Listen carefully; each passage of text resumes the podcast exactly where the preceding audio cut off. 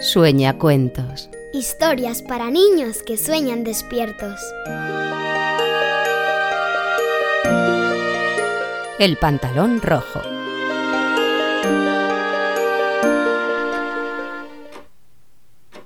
¿Has preparado la ropa que te vas a poner mañana? Mm, no. Hazlo ahora, si no mañana con las prisas no sabrás qué ponerte.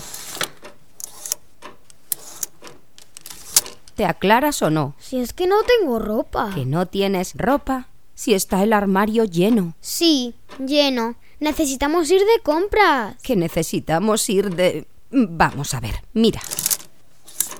Seis pantalones, como nuevos. Mira, mira, este, con la etiqueta. Sudaderas de todos los colores. Una, dos, tres, eh, cuatro, cinco. Y camisetas, ¿eh? Para montar una tienda de ropa de segunda mano. ¿Todavía me vas a decir que no tienes nada que ponerte? Me refiero a que ya no me gusta. Me he cansado de ella. Que te has cansado de...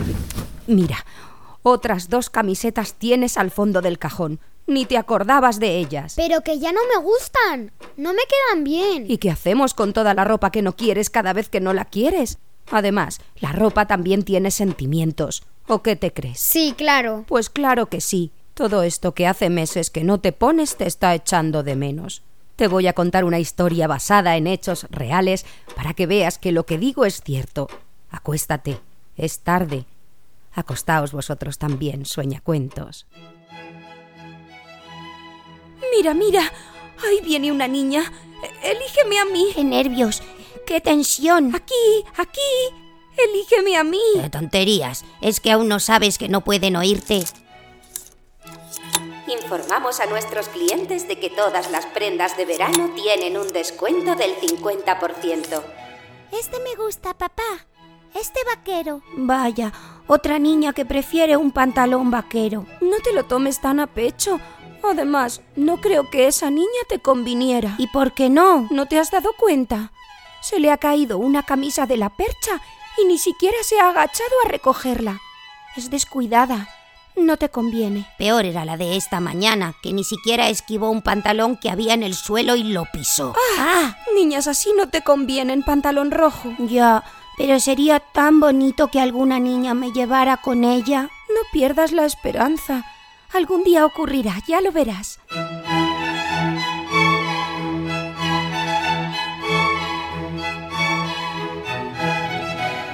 El pantalón rojo había salido de la fábrica hacía dos meses.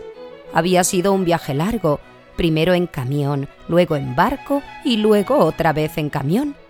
A pesar del cansancio, el pantalón rojo supo que había merecido la pena cuando llegó al centro comercial.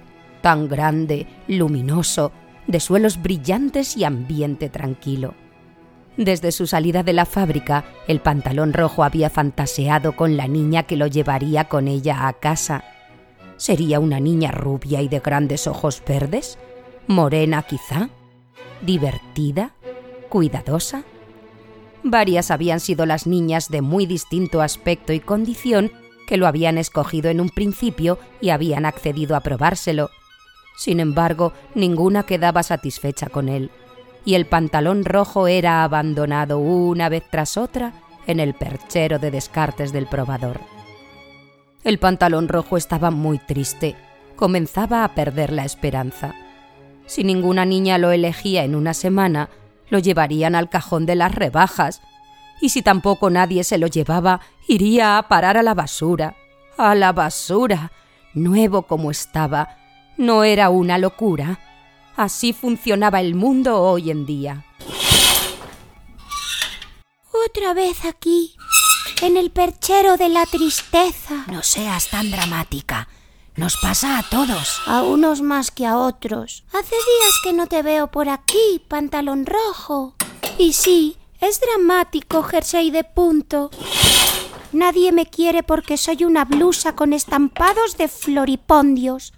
Ninguna niña en su sano juicio me elegiría. No digas eso. Yo creo que eres preciosa. ¿De verdad? Sí, acabarás encontrando tu media naranja. ¿Media naranja? Pero si soy azul. ¿Tu media naranja, tronco? ¿Qué concepto es ese, media naranja? Sois prendas enteras. No necesitáis ninguna niña que os complete. Qué idea romántica tan anticuada. Hay que ver cómo eres, chupa de cuero. Me refiero a tu alma gemela. Además, es mejor que la niña que nos elija esté bien segura. Si no, acabaremos igualmente abandonados en el fondo de su armario. Ahí viene la dependienta. Otra vez al lineal. Si no me hubieran puesto este bordado de calavera, a las niñas no les gustan los motivos tétricos y no lo entiendo, la verdad, tronco. Si molan, mazo.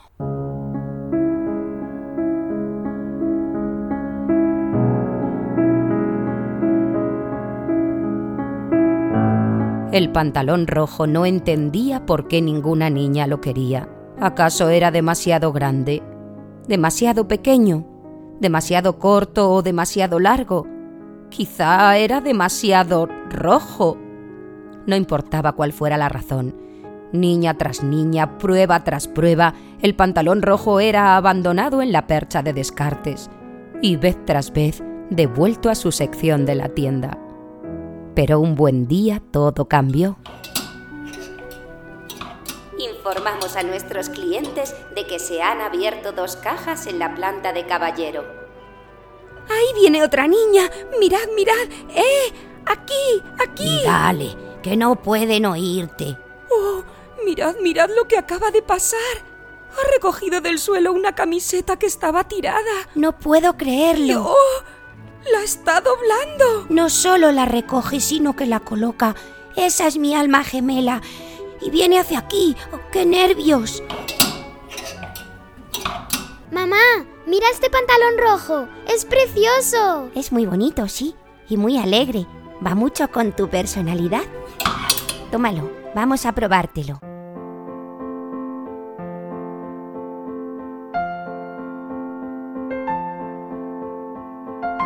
La niña se probó el pantalón rojo y quedó encantada con él.